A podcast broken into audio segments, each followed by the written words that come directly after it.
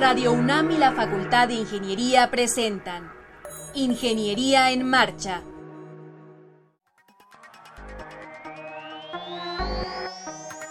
Un espacio dedicado a la divulgación del quehacer de la Facultad de Ingeniería. Ingeniería en Marcha.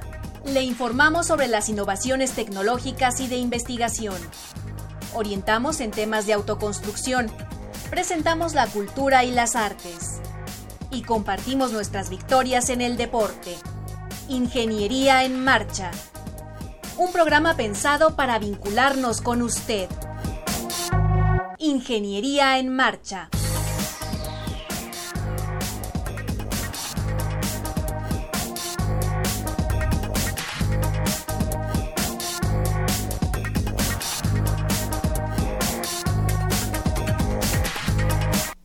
Amigos, muy buenas tardes. Con el gusto de siempre les saludamos como todos los martes.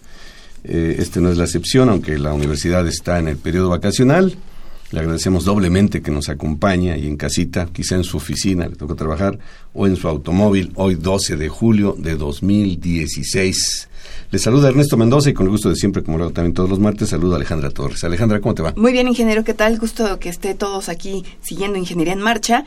Quiero compartirles que este programa tiene una página web, la cual pueden consultar dando www.enmarcha.unam.mx y así podrá estar un poco más cercano a lo que se hace en este programa. Y aunque comenté, la universidad está en el periodo vacacional, no quisimos privarnos de la oportunidad de estar cerca de ustedes y este programa lo grabamos por allá del 8 de junio del presente año. ¿Qué vamos a escuchar el día de hoy? Bueno, pues vamos a tener dos alumnas de la carrera de eh, Ingeniería Geomática que nos van a platicar de su participación en la sociedad de alumnos de esta área, que eso es muy importante que los alumnos eh, tomen ese, ese camino que les eh, lleva a trabajar en liderazgo y de formar agrupaciones de estudiantes. Más adelante la licenciada Paola Dorado nos hablará de un proyecto también que suena muy interesante, Ingenios Toy. Charlaremos con el ganador del primer lugar, Mauricio Gómez Barragán, y en la recta final del programa nos acompañará el maestro Oscar Herrera para hablar de la temporada de verano de la Orquesta Sinfónica de Minería. También tendremos la novedad editorial, así es que no se vaya, permanezca con nosotros.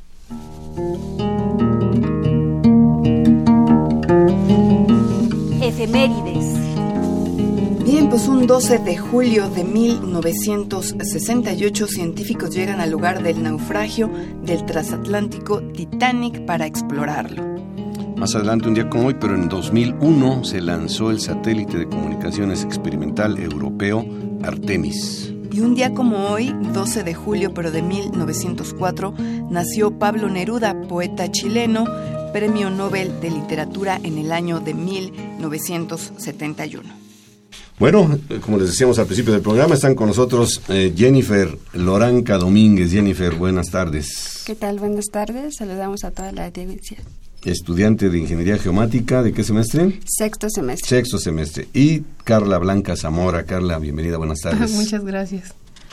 ¿Estudiante de qué carrera? Yo soy de cuarto semestre de Ingeniería, Geomática. Ustedes son presidenta y vicepresidenta, dijo Alejandra al principio, de la nueva de la nueva sociedad, sociedad de, alumnos. de Ingeniería Geomática, por sus siglas SAIC, Sociedad de Alumnos de Ingeniería Geomática. Nada más para, eh, como preámbulo, ¿qué es la ingeniería geomática? Muy rápidamente, para que nuestro auditorio se ubique, porque antes conocíamos esa carrera cuando íbamos en la Facultad de Ingeniería como ingeniería, ingeniero topógrafo y geodesta. así es. Y luego ya cambió a, ingeniero geomático. Pero ¿qué es la ingeniería geomática? ¿Quién de las dos nos quiere decir? Bueno, la ingeniería geomática es eh, la disciplina que te brinda los conocimientos necesarios para poder laborar en el campo de análisis, proyectos de ejecución y de organización a niveles de las ciencias de geodesia, eh, cartografía, fotogrametría, topografía y que nos da la pauta de generar sistemas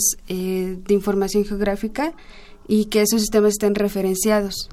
Muy bien. Bueno, pues yo veo que ahora Alejandra con esta con la incorporación de las tecnologías modernas a los jóvenes les entusiasma mucho la computadora, los robots, los satélites y cosas de ese tipo.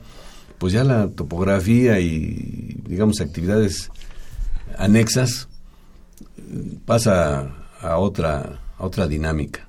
Ahora ya no utilizamos aquellos viejos aparatos, el teodolito, el tránsito, y demás, sino ahora son aparatos modernos. Así. Y entonces ustedes deciden formar una sociedad de alumnos de ingeniería geomática, pero ¿por qué dijiste nueva, Alejandra?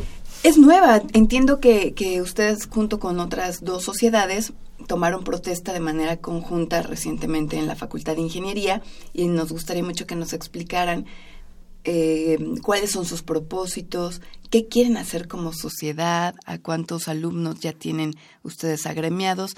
A ver, Jennifer, que eres la, presidenta de esta sociedad. Adelante. Bueno, en nuestra sociedad sí tiene un antecedente, solo que ya hace muchos años no había una sociedad establecida. Sin embargo, retomamos esos antecedentes y este semestre fue que tomamos protesta con las otras dos eh, sociedades que tú mencionas. Y como objetivos eh, de la Sociedad de Alumnos de Ingeniería Geomática queremos fomentar la participación de la carrera en las actividades de la FI. Nos dimos cuenta que muy pocos son los que conocen a un ingeniero geomático. ¿Qué es lo que hace? qué es lo que hace, cuáles son sus campos de estudio, de, de, trabajo. Entonces queremos tener esa participación en la FI, que sepan que estamos y que es una carrera activa una carrera muy interesante, es una carrera muy noble, competente y que también nosotros como alumnos tengamos el conocimiento de que tenemos actividades en los que podemos participar.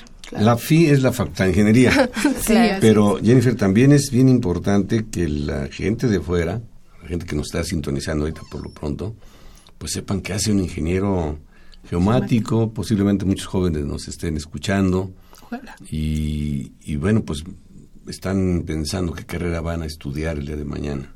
Claro. La, ingeniería geomática abre posibilidades realmente eh, muy amplias. Eh, claro, bueno, nuestro objetivo es eh, principalmente motivar a los alumnos que ya están en la carrera pero asimismo darnos a conocer en el campo laboral con otras escuelas. Hemos tenido contacto con el Politécnico Nacional, nuestros compañeros de la ESIA Ticomán, de hecho. Hemos estado platicando de actividades que podemos hacer en conjunto, hemos estado vinculándonos con las empresas para que nos conozcan, para que conozcan la carrera, porque también se llena a confundir porque, no sé, en el Politécnico nos conocen de cierta forma y en la UNAM nos conocen con otro título diferente, pero son carreras afín. Entonces queremos vincular esto con las empresas y que nos conozcan y que sepan que somos profesionistas competentes para sus áreas. Claro. Em, Carla, Carla Blancas, ¿cuáles son los, los objetivos? Bueno, ya Jennifer ahorita lo, desglosó muy bien, pero ¿qué tienen en, en, mente, para, en mente para empezar a, a trabajar con, con sus eh, pares con sus alumnos? Bueno, el principal objetivo, como lo dijo Jennifer, siempre va a ser la difusión. Posteriormente, que nos conozcan desde ahora que viene la bienvenida a los nuevos estudiantes que se que ingresan a nuestra carrera que desde el inicio nos conozcan sepan que hay una sociedad que los puede este, cubrir en ciertos aspectos y que realmente pues nos convertimos en el vínculo que existe entre la dirección y los estudiantes. Otro de los objetivos es lograr que los alumnos este, conozcan más en dónde pueden trabajar, porque pues es precisamente lo, lo que comentaba Jenny. Como tal como no había un vínculo con muchas empresas, la bolsa de trabajo para los, los alumnos era lo que te dice el profesor y buscar por donde tú puedas. Como tal, las empresas a veces no llegaban a buscar a los alumnos y es también lo que queremos, conseguir cursos, este, para que haya un mayor desarrollo con los con los estudiantes. Claro. Bueno, yo diría para nuestro público no hay ninguna obra de ingeniería que se pueda llevar a cabo sin la ayuda de la ingeniería ninguna, geomática. Ninguna. Entonces, así sea una casa, habitación sencilla, hay que trazar, hay que nivelar. Así y ya no digamos en obras de mayor envergadura, como puede ser un túnel, imagínense un túnel, pues la topografía ahí está eh, presente, pero como decía al principio, ya no con esos aparatos que ahora son de museo. ¿Qué aparatos usan actualmente? ¿Ya usan estaciones totales? ¿Qué otro más? Láser scan, eh, el dron. Los drones que los hemos visto por ahí volando. Este, ¿qué otro aparato nuevo? Desde luego la computadora. Eso ah, pues claro, todos los software innovadores que, que todas las empresas este, están tratando de innovar cada vez para que nuestro trabajo se vuelva más rápido y con mayor precisión. Jennifer, ¿quiénes integran la mesa directiva actual? Bueno, somos seis estudiantes, eh, estamos presidente, vicepresidente, tesorero, coordinador de vinculación, coordinador de difusión y nuestro asesor académico. Son cinco personas. Seis. Seis personas. Eh, estamos eh, hablando aquí con la presidenta, la vicepresidenta. ¿Nos puedes dar los nombres de los demás? Claro, eh, como tesorero está nuestro compañero Roberto Carreño Arteaga, como coordinador de vinculación nuestro compañero Adrián Casarrubias, como coordinador de difusión nuestra compañera Areli Telma de la Luz, de la Luz y como asesor académico nuestro compañero Luis Gerardo Antón Luis Gerardo Luna Soto. Bueno, la compañera de difusión debería estar aquí presente, ¿no? Este, imagino que anda ya de vacaciones o, anda presentando exámenes todavía. Pues todavía algunos compañeros están terminando sus labores académicas, pero nuestra idea era hacer la presentación Jennifer y yo. ¿Tienen alguna página web, correo electrónico, página en alguna red social para que la gente que los, las quiera seguir pueda hacerlo? Sí, claro, tenemos nuestra página de Facebook, eh, nos encuentran como SAIC, Sociedad de Alumnos de Ingeniería Geomática, y nuestro correo electrónico es saic.comunidad.gmail.com com. saig.comunidad.gmail.com Así es. ¿Qué van a encontrar ahí? Eh, este, ah, bueno, es el correo, perdón. Sí. Eh, ¿Pero tienen alguna página? La página, como lo comentaba Jenny en Facebook, nos pueden encontrar como SAIC y desglosan el nombre.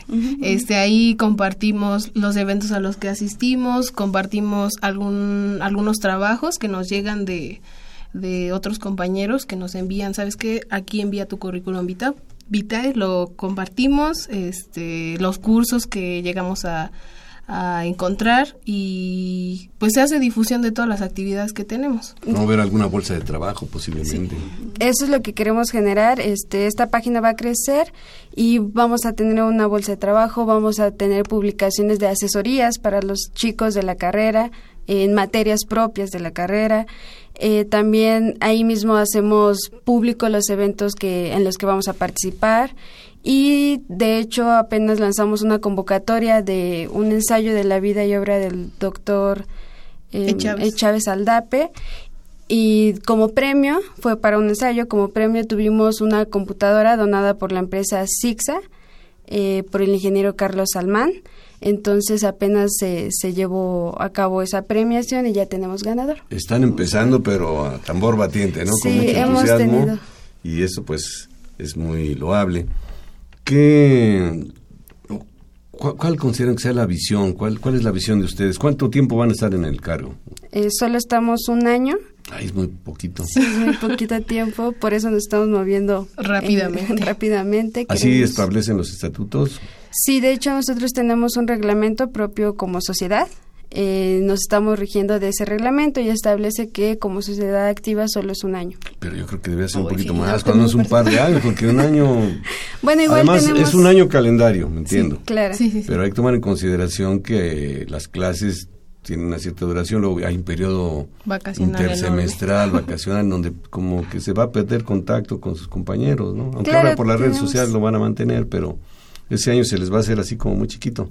Bueno, pero tendríamos la opción de renovar la misma sociedad. Ah, entonces, claro, podríamos estar más tiempo, claro.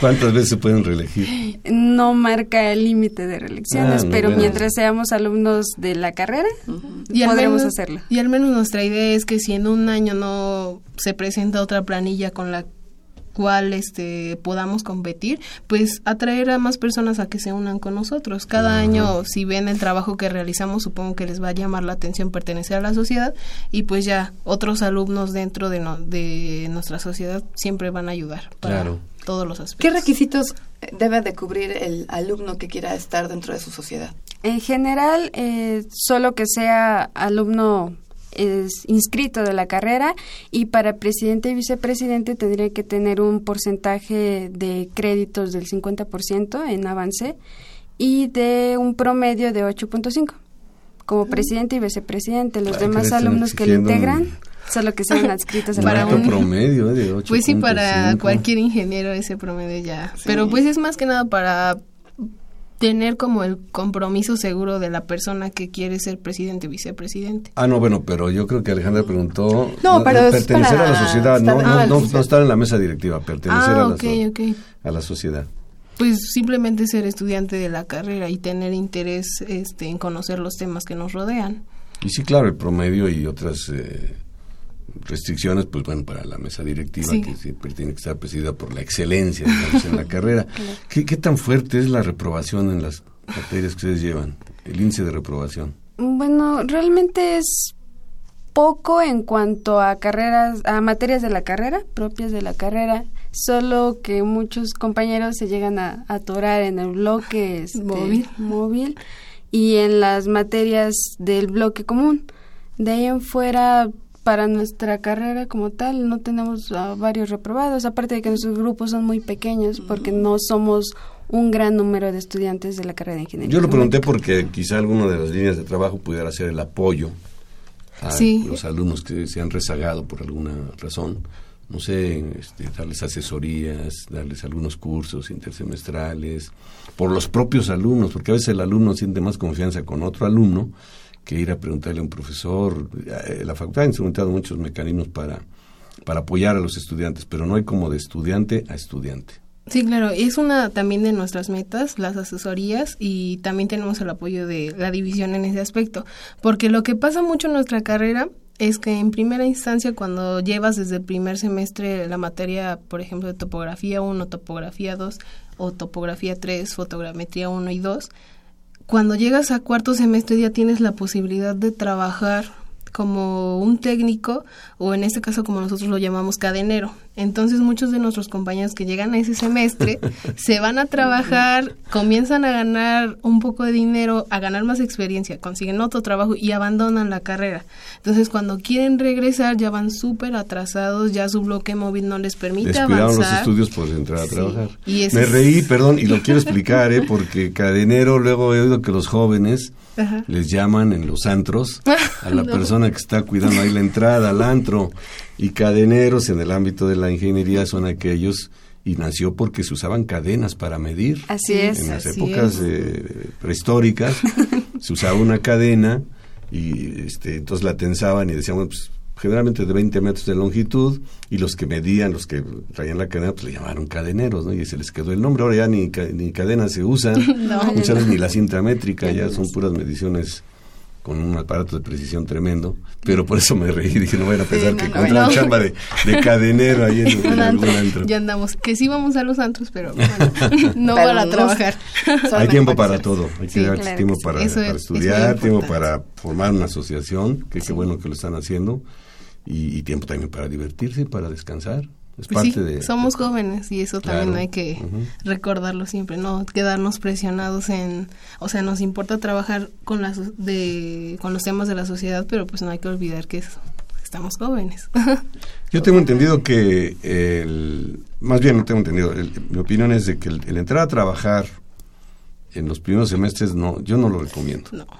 Ya en los últimos sí, cuando ya las asignaturas lo permiten, y que hay que adquirir experiencia, porque luego vienen los anuncios de trabajo, ¿no? Se necesita ingeniero joven con amplia experiencia. hay que adquirir la experiencia, pero que, que sean estudiantes que trabajan y no trabajadores que estudian, porque descuidan la escuela, no la terminan, no se titulan y después es más difícil. Es más complicado. Entonces, bueno, ir poco a poco, ir cubriendo sus materias. ¿Cómo se han sentido en, en estos escasos meses que ya tienen dentro de, la sociedad ejerciendo eh, la, mesa directiva? Nos sentimos bastante bien, hemos logrado mucho vínculo eh, con nuestra división, nuestra división de Ingeniería Civil y Geomática. Hemos trabajado par par eh, nos han apoyado bastante, nos han guiado, nos han dirigido, porque nosotros, como les comentaba anteriormente, no teníamos como el antecedente de qué es lo que hace una sociedad, cómo la hacía, en qué era lo que tenía que hacer en sí. Entonces nos han apoyado bastante nuestros jefes de división y nos hemos sentido muy bien. Hemos generado lo de la convocatoria que les comentábamos del ensayo fue algo muy bueno para que los demás nos conocieran. Asimismo, pensamos lanzar convocatorias eh, próximas, de igual magnitud para que nos conozcan más, para que se acerquen, para que se involucren en los temas que son relevantes para nosotros e innovadores también y tener la participación de, de nosotros como sociedad en la Facultad de Ingeniería. muy bien. Pues yo les solicito que este, reiteren la invitación a los jóvenes que nos estén escuchando, a los familiares de esos jóvenes que a lo mejor ahorita andan de vacaciones, pero que les reiteren para que se integren a la sociedad. ¿En dónde las localizan? Bueno, nos encuentran en nuestra página de Facebook, se las repito, es SAIG, Sociedad de Alumnos de Ingeniería Geomática, y también nos pueden contactar por nuestro correo electrónico que es saig.comunidad.gmail.com. Ahí nos pueden comentar eh, cualquier situación que los involucre eh, de fuera y dentro de la carrera, alguna situación con algún profesor, algo innovador, algún tema que podamos exponer en, en alguna ponencia. Eh, cualquier situación relevante de la carrera ahí nos pueden encontrar y claro van a tener nuestro apoyo y nosotros también nos vamos a apoyar de nuestra división de ingeniería civil y geométrica. Y ahí recordar este que si algún compañero nos está escuchando que está a punto de decidir su carrera, pues que si no nos conoce, que investigue un poco acerca de lo que hace la ingeniería geomática, las ramas a desarrollar y pues ojalá que se compensa. Y claro que nosotros lo vamos a asesorar en eso. Exacto. Pues excelente, ahí está la invitación, nada más recordar que tienen página en Facebook, los pueden buscar como SAIG o su correo electrónico que ya dieron pues qué, gusto que hayan venido al programa, que nos hayan dicho aquí sus propuestas. Ojalá que mes con mes tengan nuevas iniciativas y que recurran al programa para difundirlas, sus eh, competencias, algún certamen, no sé, si quieren hacer algún alguna venta de libros, yo qué sé, lo que a ustedes se les ocurra, pues el programa de radio también es para ustedes. Muchas gracias. Y les deseamos, por, supuesto, el mayor de los éxitos. Muchas gracias. Estamos seguros que con ese empuje que tienen, lo van a lograr. Sí, es lo que esperamos. Es lo que esperamos. Muchas gracias. Para conocer las novedades editoriales que se publican en nuestro país, no te puedes perder la Feria de los Libros. Escúchalo todos los lunes a las 14 horas por el 860 de AM.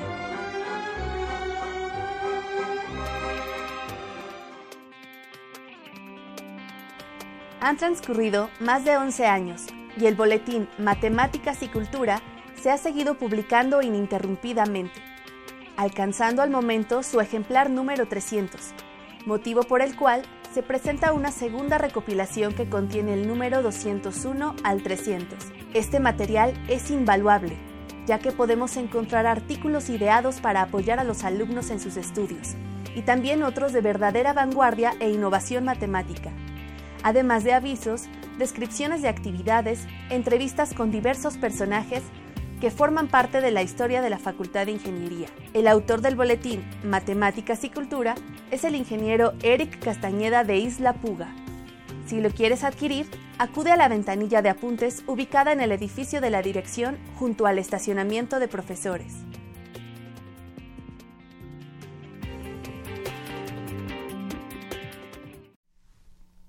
Qué bueno que sigue con nosotros. Esto es Ingeniería en Marcha. Ahora me da mucho gusto en presentar a ustedes a la licenciada Paola Dorado, profesora de la Facultad de Ingeniería. Hola Paola, ¿cómo estás? Hola, muy bien, muchas gracias. Bienvenida. Gracias. Y te acompaña Jorge Mauricio Gómez Barragán, un alumno de primeros semestres de la Facultad de Ingeniería. Eh, pues, ¿cómo estás, Jorge? Muy bien, muchas gracias y gracias por la invitación. Nada ¿De qué carrera eres, Jorge? De Ingeniería Eléctrica Electrónica. Ingeniería Eléctrica Electrónica. Paola, platícanos qué es ese proyecto de Ingenious Toy. Muy bien, pues eh, surge de la materia de creatividad e innovación que se imparte en los segundos semestres desde el nuevo plan de estudios, sobre todo de ingeniería industrial, pero también hay de ingeniería eléctrica. Y bueno, la maestra Silvina Hernández, que es la jefa del Departamento de Ingeniería Industrial, nos encargó a los profesores hacer algo donde los chicos aplicaran la ingeniería desde pues de los semestres tempranos para que vieran cómo, cómo hacer, qué, a qué retos se van a enfrentar, porque ustedes saben que en los primeros semestres ven muchos números. Demasiados, dicen algunos. Y, y, nos dijo, quiero que se enamoren de la ingeniería. Entonces, bueno, pues nos reunimos varios profesores de esta materia de creatividad e innovación y pensamos qué podemos hacer para que los chicos eh, tengan un reto importante, unirnos como profesores y, se nos ocurrió hacer Ingenious Toy con muchos objetivos. Eh, dijimos, bueno, ok, un reto donde ellos creen algo, eh, vimos varias opciones, elegimos un juguete porque eh, pensamos en primer lugar que iba a ser divertido y luego que los mismos jueces fueran los niños para los que fueron creados, porque muchas veces en la facultad presentamos proyectos que evalúan los profesores y, bueno, los jueces que son más duros son los niños y se nos ocurrió hacerlo, que lo presentaron el 30 de abril. Eh, eh, durante tres meses los chicos eh, aprendieron design thinking y prototipado y se acercaron con el cliente e investigaron cuáles son las necesidades y, y las características de los niños que son de 6 a 10 años. Y ellos tenían que hacer un juego o un juguete con motivos mexicanos. ¿Dónde, ¿Dónde fue el evento y cómo participaron los niños? Fue en el Centro de Ingeniería Avanzada. Em, el 30 de abril, precisamente, quedó muy bien en sábado. Invitamos a hijos de los profesores de la Facultad de Ingeniería y otros niños amigos que, que trajimos cada uno de los profesores y, vinieron 17 jueces a interactuar con los juguetes. ¿Cuántos juguetes se, presentaron para juguetes proyectos? 35 de los seis grupos. Mm. Y de esos 35 seleccionados, Mauricio, Jorge Mauricio, es el ganador del primer lugar. Así es, así es. ¿Nos puedes repetir cuáles eran los retos? O sea, ¿qué, qué tenían que tener ellos en mente a quién iba dirigido, las edades? Así es. Un juego juguete eh, con motivos mexicanos para niños o niñas entre 6 y 10 años deberían de respetar un presupuesto de fabricación de su juguete de 500 pesos para estandarizarlo. Eh, por supuesto, cuidar la seguridad de los niños y que ellos lo iban a mostrar ante ellos y sus padres. Entonces, el día de la exhibición tenían que cuidar mucho la seguridad de los niños, cuidar los materiales y también considerar que, que los niños eh, a veces son un poco rudos y que pueden desgastar el juguete. Claro. Bueno, Mauricio Gómez trae aquí el, me imagino que es el juguete ganador. Así es. Se llama Alebripix. Alebripix, así ¿Nos lo puedes escribir, por favor? Nosotros lo estamos viendo, pero el público no, entonces... Sí, claro que sí. Eh, básicamente el juguete es un reconocimiento de patrones.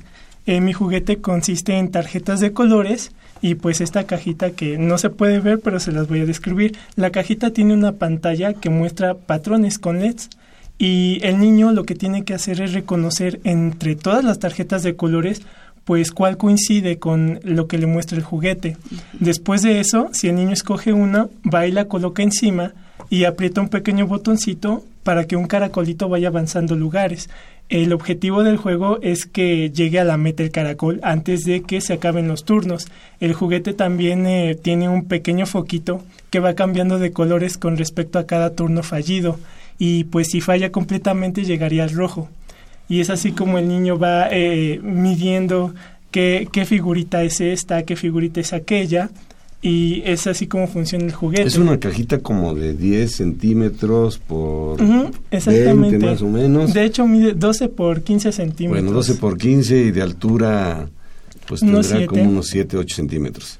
Y entonces hay una pantallita ahí con unos este, foquitos que son los LEDs. Así es. Pero esos foquitos que están sobre una pantalla este, pues rectangular iba yo a decir, pero no creo que es cuadrada, ¿no? Ah, como si fuera una pantalla de televisión. Exactamente. Entonces aparecen ahí los puntitos y por otro lado tiene Mauricio unas tarjetas que están perforadas. Ajá, que tienen diferentes patrones. Tienen diferentes patrones. Y lo que se trata es que el niño identifique el patrón de la tarjeta con el patrón que se le está mostrando en la pantalla, ¿verdad? Exactamente, y en base a eso va, va avanzando de niveles. Por ejemplo, aquí avanza a nivel y va cambiando el. Pero ¿por qué avanzó si no, si no era el patrón? ¿Sí si Era, ah, si era el patrón. Si a ver, no podemos hacer una simulación con Paola, que, está muy cerca de ti, para que ella este, haga. O sea, si pone un patrón que no corresponde, pues el caracol no se mueve. no se mueve de una forma que dice, no, así no es. A ver, pongamos uno que no es, pongamos uno que no es para Así es, las tarjetas estaban presentadas en el ah, stand de esta forma. Estaban bien acomodadas. Todas a la vista. ¿Cuántas tarjetas son? Todas a la vista. Ahorita son este son 16 tarjetas. Este, todas estaban a la vista y, los niños podían verlas completamente. De hecho, eh, les decía a, los niños, eh, busquen tranquilamente qué tarjetita es y la colocan tranquilamente como si fueran a cerrar un libro. Y ahí estaban los niños muy emocionados pensando, oh, esta puede ser, oh, no, aquella puede ser. Y así era como estaban eh, avanzando. ¿Cuántas personas pueden jugar este juego? Puede jugar cualquier persona. De hecho, cuando dijeron pero ¿cuántas simultáneamente? simultáneamente, pues es persona, es de una persona, va, va, va viendo los niveles pero cuando me dijeron que era de niños de 6 a 10 años y yo veía que, que varias personas, compañeros míos, estaban probando el juguete y les costaba un poco de trabajo avanzar los niveles, decía, oh, tal vez este juguete está algo, algo de pensarle, ¿no? Un poco. Pero no, sí, los niños bastante intrépidos ahí decían, no, esa no es, esa tampoco, es esta. Y ahí avanzaban los niveles. A, ver, a mí me gustaría que pusieran una que no es. para mí, que es esta verde? es que hay como tres opciones. Ah, hay unas opciones que, claro, se parecen, pero ese es el engaño. Lo que tienen que buscar es que cuando cierren como si fuera un libro, tienen que coincidir los puntos. No es tan difícil una vez se entiende el juego. Pero a ver, yo quisiera que pusiéramos una que no sea, para ver qué hace, qué hace el caracolito. El caracolito para nuestro público. Por ejemplo. Eh, para nuestro público les diría que el caracolito está sobre un círculo que tiene diferentes colores y por ejemplo, ahorita que pusieron una que no es, pues el caracol ni se movió. Exactamente, evalúa. Ah, bueno, hay que, hay que apretar. Y no, ah, no, es eso. y sigue mostrando la misma figurita hasta que el niño pueda encontrar la, la que es. pero obviamente ya se le pasó un turno, una oportunidad. Eh, un foquito estaba en verde, ahora se encuentra amarillo, y ya está mencionando. Turnos puede, ¿A cuántos turnos tiene? Eh, ahorita tres turnos tiene. ¿Está primero en verde? Ah, está primero en verde, cambia amarillo, luego siguiente fallido, naranja, y dice, híjoles, y siguiente fallido, llega el rojito y, ya no, pasa. Pero algo que decían los papás, les llamó mucho la atención el caracolito, decía, pero ¿cómo detecta el juego los puntos? Porque si ven aquí nada más están impresos, ¿y cómo detecta que yo lo puse bien? Y entonces ahí viene el truco y la magia de la ingeniería que... Para mí que es este, ¿no? Este es el bueno, ¿no? Exactamente. Podríamos probarlo, por ejemplo, y aquí y avanza y cambia el patrón de, los puntitos. Y en efecto ese fue un pequeño problemita que yo eh, estaba considerando al momento de hacer las tarjetas de colores y tener mi juguete. Yo me pensaba, yo pensaba, ¿cómo voy a hacer eh, que el juguete evalúe y sepa cuál es la tarjeta correcta? E inmediatamente dije, no, puedo tener dos oportunidades eh, con una sola jugada, es que sea de colores y que se muestre aquí usando un sensor de color. Y entonces convenientemente todas mis tarjetas son de colores que hace que a los niños se les sea muy llamativo y pues yo las coloco y el juguete eso es lo que capta, el color de las tarjetas. Mm, es como funciona. Pero a ver, el, la tarjeta trae impreso el patrón que debe coincidir con el que aparece en la pantalla. Exactamente. Pero si ese patrón yo lo coloco mal, lo va, lo va a marcar como, erróneo, aunque el patrón sea correcto. Exactamente, como las tarjetas están este, diseñadas, ya están pre, premeditadas, ya el diseño está en cada una, si lo llega a colocar mal o esta que no es, evidentemente lo va a evaluar como malo. solamente hay una, una respuesta correcta en cada nivel, una sola. Y esa es la que es la correcta.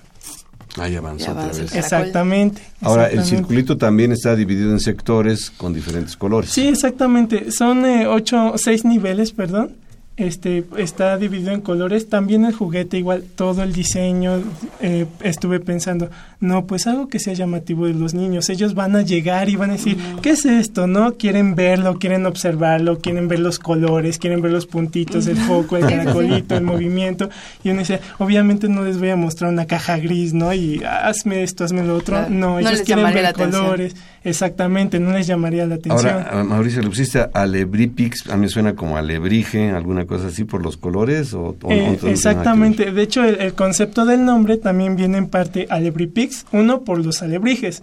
De hecho eh, no pueden observarlo pero el muñequito es un alebrije en sí. Pix es por eh, una familia de microcontroladores. O sea tiene un tiene un significado. Cómo estuvo la votación este Paola estuvo reñida este cómo cómo lo organizaron Sí, como los era imposible que cada niño pudiera ver los 35 juguetes, los dividimos en tres grupos. Entonces, eh, cada uno evaluó 10 u 11 juguetes. Y al final, cuando ya todos los niños habían pasado por los juguetes, les dábamos unas fichas y ellos votaban por el juguete que más les había gustado y de ahí sacamos a los ganadores. En el caso de, al final, pues había empates en algunos casos, nos fuimos a los votos de los papás, a las opiniones de los papás y eh, así obtuvimos el ganador. Pero hubo algo muy importante si bien los profesores organizamos todo esto, hubo un comité de alumnos que organizó los, los regalos del, del concurso. Eh, hubo un representante de cada grupo y los chicos empezaron a ver el premio. Hubo premio en dinero que se generaron por los mismos alumnos.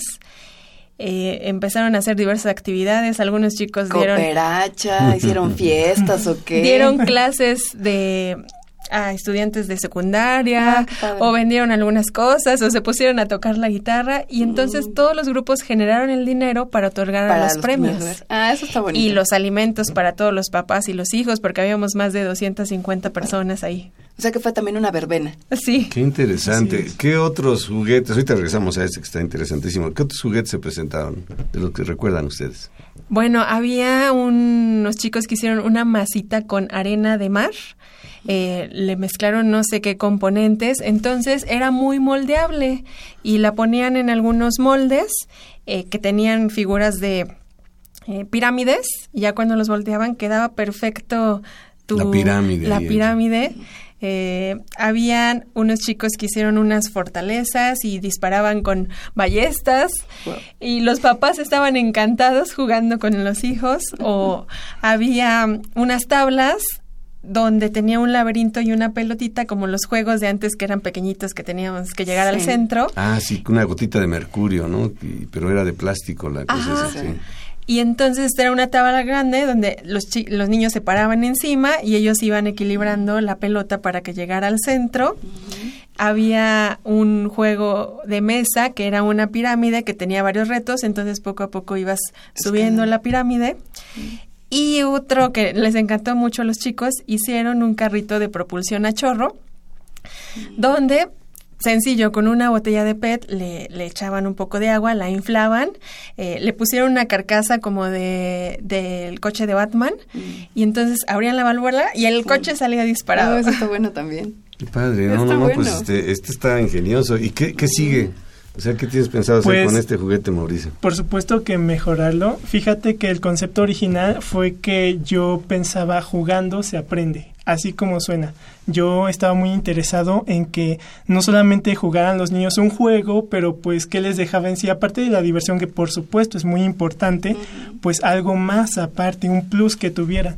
Y entonces en base en ese concepto de jugando se aprende fue como yo diseñé este juguete, porque ahí veía los niños estaban muy emocionados, que decían, ¿cuál tarjeta es? Ah, no es esta, y que no era. Y, eh, y ellos ahí este, estaban eh, viendo cuál era la correcta, estaban aprendiendo a reconocer patrones, o sea, estaban aprendiendo mientras estaban jugando. Y pues eh, la fase sería, pues sí, poder producirlo, poder mejorarlo, por supuesto. Yo noté en el concurso, cuando estaba, por ejemplo, ¿por qué puse un foquito al costado? Debería ponerlo enfrente, que vean, que vean que vean los niños, oh, ya se me está acabando el turno, ya se me está acabando el turno. ¿Y también tiene tiempo? No, no es de tiempo. O sea, pueden, pueden ver las tarjetas con toda la calma. con toda la confianza pueden tomarse su tiempo y decir, esta podrá ser, esta podrá ser o que ella podrá ser. Oye, Jorge Mauricio, ¿tomaste eh, el parecer o el punto de vista de algún pedagogo? ¿Cómo, cómo fue esa, esa parte de ser un juguete para niños? No, fíjate que no, no tomé la opinión este, este, de varias personas. Estuve preguntando con primos que yo tenía pequeños, con amiguitos de, esos primos y, les decía, oye, ¿te gustaría un juguete donde tuvieras que reconocer figuritas? Y me decían, pues suena bien. y, y al final yo decía, yo creo que si es un juguete estimulante, al final de cuentas, seis años ya es una edad suficiente para que puedan eh, tratar de decir qué es qué, reconocer este, eh, las formas eh, y demás. Así que en eso me basé. Ya cuando tenía mi juguete más o menos acabado, pude comprobarlo más directamente con niños. Los, niños venían a mi casa y yo decía, oye, juega este un poquito un poquito de tiempo juega con este juguete y ellos estaban invirtiendo su tiempo, divirtiéndose, preguntándose, ¿por qué no avanza así? Si esta se parece mucho. Decía, ahí el truco y así. Ahora, este, retomando las palabras que nos decía la licenciada Paola, de que la instrucción fue de que los alumnos apliquen lo que están estudiando en los primeros semestres a alguna cuestión, en este caso eh, lúdica. ¿Qué conocimientos estás empleando aquí, Mauricio? Ah, pues en este juguete eh, los conocimientos que más empleo de las materias que ya llevé es programación. Eh, las líneas de código de este juguete sí me costaron un poquito de esfuerzo. Eh, no es tan sencillo como parece el mover un pequeño caracolito. Al final de cuentas el usuario ve y dice, oh, se mueve, perfecto. Pero nosotros tenemos que tener otra visión, tenemos que ver cómo lo vas a mover, cómo lo vas a evaluar, cómo vas a hacer que cada nivel sea cada nivel. Y entonces eh, los conocimientos que, que apliqué en este juguete pues fueron más que nada de programación que es una de las materias este, iniciales, ¿no? Claro, pero además también eh, a mí lo que me gustaría recalcar es de que estás en segundo semestre, Jorge Mauricio, estás muy jovencito y ya ganaste un primer lugar de un concurso que implicaba eh, ciertos retos y te quedan muchos semestres eh, adelante para poder perfeccionarlo o para crear algún otro juguete o algún otro aparato o algún otro dispositivo pero ya, ya traes ahí una inquietud ya desde muy joven. Sí, así es. De hecho, eh, aquí lo importante, pues, como nos decía nuestra profesora, es la experiencia que uno va ganando, que uno va tomando y eso ayuda, siempre ayuda porque uno va viendo cómo son las circunstancias en el mercado, con, las, con el usuario, con las personas que realmente están utilizando tu producto y uno se llena de experiencia. Claro. ¿Qué le mejorarías después de que ya viste que los chicos estuvieron jugando? Ahora, si tuvieras, eh, si el dinero no fuera un, un, limitante, porque de repente eso ocurre, ¿qué, le mejorarías a, tu Alebrific? Sí, de hecho el, el, dinero fue un pequeño limitante en este pequeño proyecto. Por supuesto que le mejoraría, por ejemplo, ahorita que mencionaban del tiempo, yo sí lo había considerado. Eh, también, eh, pues el diseño, por supuesto. El diseño, al final de cuentas, es lo que presenta al público, es lo primero que va a ver en un producto el público. Por supuesto, el diseño y finalmente el foquito, por ejemplo. Son pequeños detalles.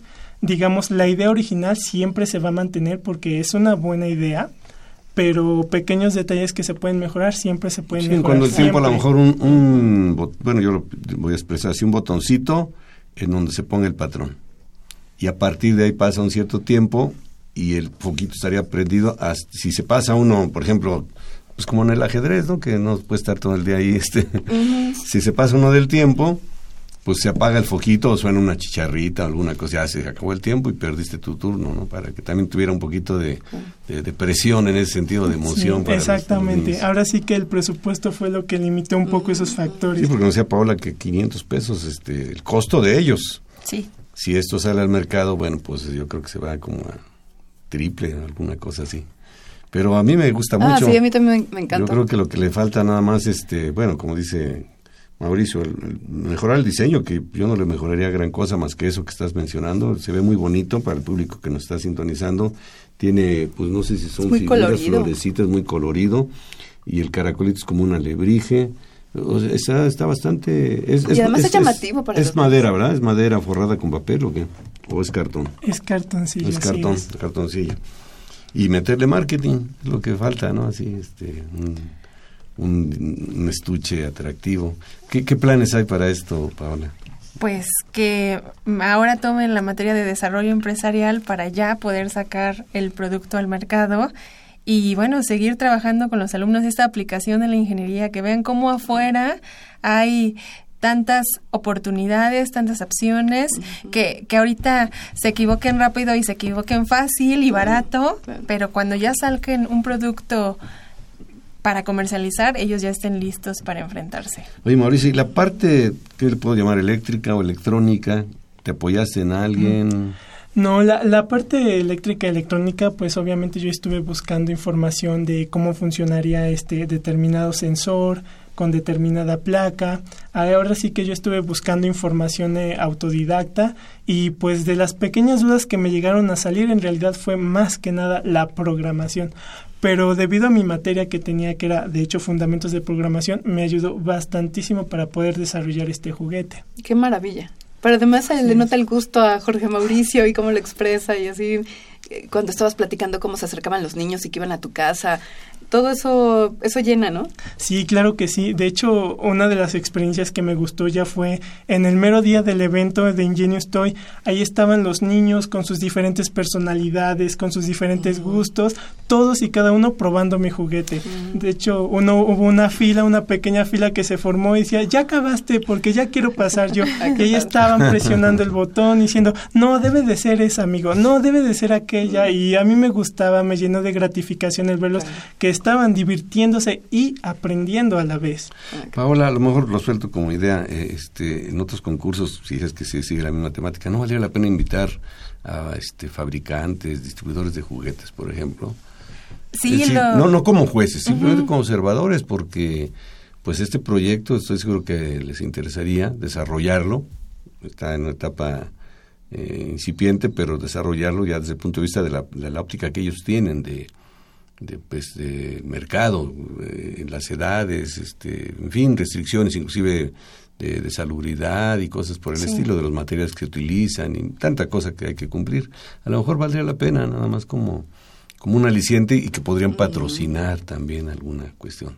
Sí, seguro. Eh, pues e, e, este fue el primer ejercicio que se nos ocurrió. Intentamos traer a, a alguna empresa que fabrica juguetes, pero no, no pudo venir, pero sin duda, como ya lo haremos cada año, eh, pues iremos enriqueciendo este proyecto para los alumnos y para que y, tengan... Y la otra, pues, y lo digo con mucha pena propia, la, la difusión, porque yo no me enteré.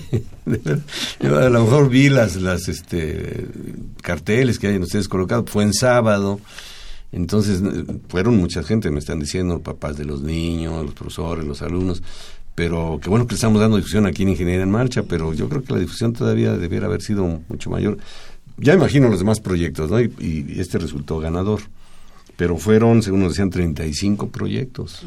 Sí, es que fueron nuestros seis grupos de 30 alumnos, más los padres, los hermanos, eh, fueron varias personas. No lo hicimos tan eh, extensivo a todos porque ah, en estas circunstancias éramos muchas, muchas personas. En esta primera instancia quisimos medir nuestras capacidades de logística, de mover a toda la gente, pero sin duda los siguientes años vamos a abrirlo y a promoverlo más para que vengan a conocer los productos de los chicos. Y bueno, pues por pronto ahorita ya están enterando que Mauricio Gómez, José Mauricio, le José Mauricio Gómez, Jorge Mauricio, Gómez Barragán, estudiante de segundo semestre de Ingeniería Eléctrica y Electrónica, fue el ganador de este concurso, pues valdría la pena este que lo vieran ahí en la facultad.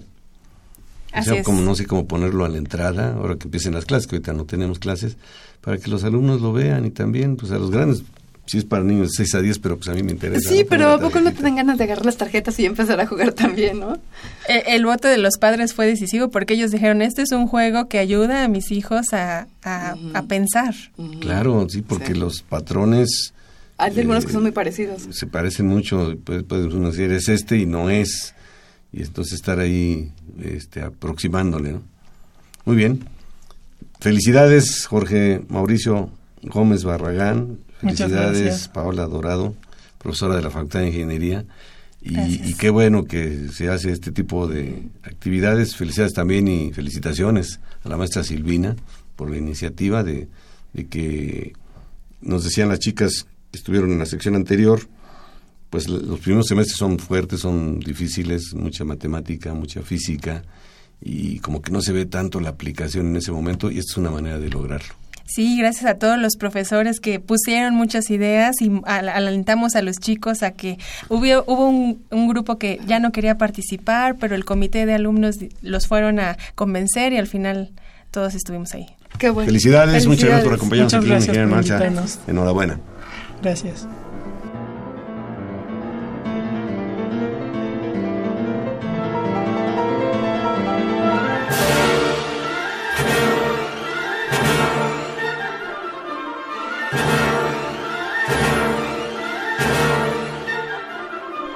Estamos ya de regreso en la recta final de en Marcha. Gracias por continuar con nosotros. ¿Quién sigue, Alejandra? Está con nosotros el maestro Oscar Herrera para hablar de la temporada de verano de la Orquesta Sinfónica de Minería. Oscar, ¿cómo estás? ¿Qué tal? Buenas tardes, Ale. Ingeniero, buenas tardes. Buenas y muy buenas tardes a todos nuestros amigos Radio Escuchas de Ingeniería en Marcha. Como ya es una tradición, el verano es sinónimo de buena música, buena música a cargo de la maravillosa Orquesta Sinfónica de Estamos ya en el tercer programa. ¿Qué tenemos en este tercer programa, Oscar? Este tercer programa es una muy interesante mezcla de obras que han sido inspiradas por la música española y por la música italiana. Este programa que presentaremos el sábado 16 y domingo 17 de julio en la sala Nezahualcóyotl tendrá a cargo al maestro José Arián como director invitado de la Orquesta Sinfónica de Minería y presentará eh, el Capricho Español de Nicolai Rimsky-Korsakov, presentará la obra para piano y orquesta Noches en los Jardines de España de Manuel de Falla con la participación del pianista Joaquín Achúcarro, Tendremos también el famosísimo Capricho Italiano de Tchaikovsky y cerraremos con los famosísimos Pinos de Roma de Otorino Respighi. Oscar, ¿cuál de estas piezas destacarías y por qué? Bueno, estas cuatro piezas son hits, por decirlo de alguna manera. Son piezas que tienen un gran impacto, son piezas muy taquilleras. Si amigos radioescuchas están pensando en ir al concierto, les aconsejo que vayan de una vez a comprar su boleto, porque seguramente tendremos un lleno absoluto este fin de semana en la sala Nezahualcóyotl. Las cuatro piezas son muy atractivas. Como les decía, esas piezas tienen inspiración tanto española como italiana. Y les pondré un ejemplo. Eh, Tchaikovsky estuvo de viaje por ahí de 1880 y tantos. Fue a Italia, donde lo trataron muy bien, conoció muchas ciudades, de Italia, conoció mucha música italiana y con esa inspiración pudo componer su famosísimo Capricho italiano. De una manera muy semejante, el compositor ruso Nikolai Rimsky-Korsakov, que viajaba por el mundo no como turista, sino como oficial de la Marina rusa, tuvo la oportunidad de estar en Cádiz Ahí estuvo en contacto con la música española, también se enamoró de los temas españoles y así surgió su Capricho Español. Son obras muy semejantes con una inspiración de un compositor que viaja tanto a Italia como a España. Platícanos un poquito de pianista, Bueno, eh, tendremos la interpretación del maestro Joaquín Achúcarro en la obra Noches en los Jardines de España de Manuel de Falla. El maestro Joaquín debe tener ahorita como 80 años, eh, pero es un pianista impresionante y tiene el récord de interpretar más de 300 veces esta obra. Las noches en los jardines de España de Manuel de Falla. Hace tres años incluso fue a Berlín para presentarla con la Orquesta Filarmónica de Berlín bajo la dirección del maestro Simon Rattle. Entonces, bueno, es una garantía escuchar al maestro Joaquín Achúcarro. Es un pianista increíble y creo que nadie en el mundo como él toca esta obra de Manuel de Falla. Oscar, también podemos escuchar previos de estas obras, el antecedente, el marco histórico en las, en las pláticas de apreciación musical. Por supuesto, recuerden amigos radioescuchas que durante la temporada de verano, todos los miércoles a las 7 de la noche, en el auditorio del Infonavit que está en Barranca del Muerto, tenemos las pláticas de apreciación musical de la Sinfónica de Minería con el maestro Juan Arturo Brennan y un servidor, en el que les platicaremos todos los detalles que hay detrás de cada obra. La entrada es gratuita y estacionamiento y todo lo demás. Por supuesto, entrada gratuita y los esperamos en estas pláticas. Eh, Oscar, ¿qué te parece si recordamos em, el programa? Este es el tercer programa que se va a interpretar en la sala Nezahualcóyotl el sábado 16 y domingo 17. Y los horarios, Alejandro. Los horarios también son importantes. Así es, como les decía, este tercer programa se va a interpretar el sábado 16 de julio a las 8 de la noche y el domingo 17 de julio a las 12 del día en la sala Nezahualcóyotl. El programa, les recuerdo, incluye El Capricho Español de Nicolás Rimsky-Korsakov, eh, incluye Noches en los Jardines de España de Manuel de Falla, es una obra maravillosa de tipo impresionista. Recordarán que la semana pasada hablábamos del impresionismo musical. También el programa incluye El Capricho, Capricho Italiano de Tchaikovsky y cierra con Los Pinos de Roma de Otorino Respighi. Oscar, no he revisado yo el programa. ¿Habrá en esta temporada eh, asistencia a los ensayos? En efecto, estamos considerando hacer ensayos abiertos. Eh, recordarán que este programa es grabado con anticipación. En este momento no tengo la certeza de cuáles ensayos serán abiertos al público, pero yo les pido, amigos radioescuchas, que ahora, en esa segunda, tercera semana de julio, puedan revisar en la página de la Sinfónica de Minería cuáles son los ensayos que estarán abiertos al público para que puedan escuchar a la Orquesta Sinfónica de Minería. Generalmente son los sábados, los ensayos en la mañana. No, pueden ser los viernes o pueden ser los sábados, pero depende del rol que tengamos de ensayos. Y les decía en este momento, con un programa pregrabado, no tenemos la información, pero ya cuando ustedes escuchen este programa, estará todo en la página en la de internet. Página www.minería.org.mx. De acuerdo. Oscar, ¿te parece si rápidamente nos hablas un poquito de Los Pinos de Roma? En efecto, la obra de los Pinos de Roma es un poema sinfónico y muy atractivo. Debo explicarles que un poema sinfónico es una composición donde el compositor sigue una cierta línea, una idea o un cierto programa para crear la música. Eh, Respighi se sentía fascinado por los pinos que hay en diferentes partes de la ciudad de Roma. Y cuando hablo de los pinos, me refiero a jardines maravillosos donde los pinos han sido sembrados y están alineados. El primer movimiento de esta obra se llama Los Pinos de la Vía Borghese. Eh, es una fiesta que refleja el compositor en este lugar donde los niños van a jugar. El segundo movimiento de la obra se titula Los Pinos cerca de una catacumba representa un pasaje muy sombrío porque recuerden que las catacumbas eran las antiguas tumbas de los romanos, donde se escondían incluso los primeros cristianos. Muy sombrío este movimiento. El tercer movimiento se titula Los pinos del monte Yanícolo.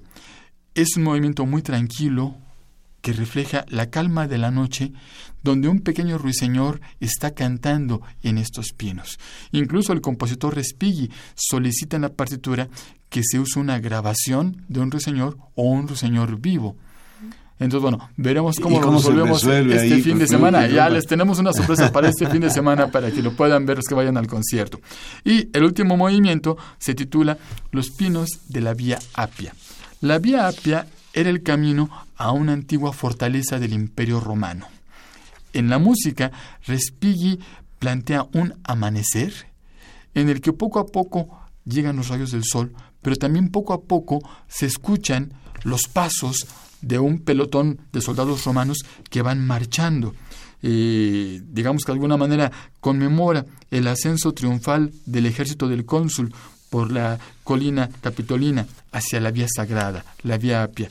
Este movimiento, este cuarto movimiento es maravilloso, es un amanecer maravilloso reflejado para una orquesta sinfónica. Muchísimas gracias, Oscar. Muchísimas gracias por esta explicación. Los esperamos en el programa el sábado, no se olvide, eh, a las 20 horas, el domingo a las 12 horas. Bien, nos despedimos.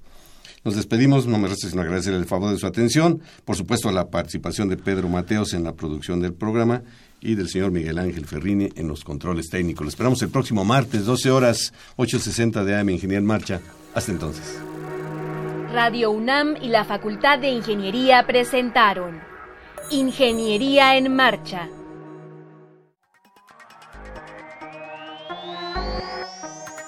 Un espacio dedicado a la divulgación del quehacer de la Facultad de Ingeniería. Ingeniería en Marcha le informamos sobre las innovaciones tecnológicas y de investigación. Orientamos en temas de autoconstrucción. Presentamos la cultura y las artes. Y compartimos nuestras victorias en el deporte. Ingeniería en Marcha. Un programa pensado para vincularnos con usted. Ingeniería en Marcha.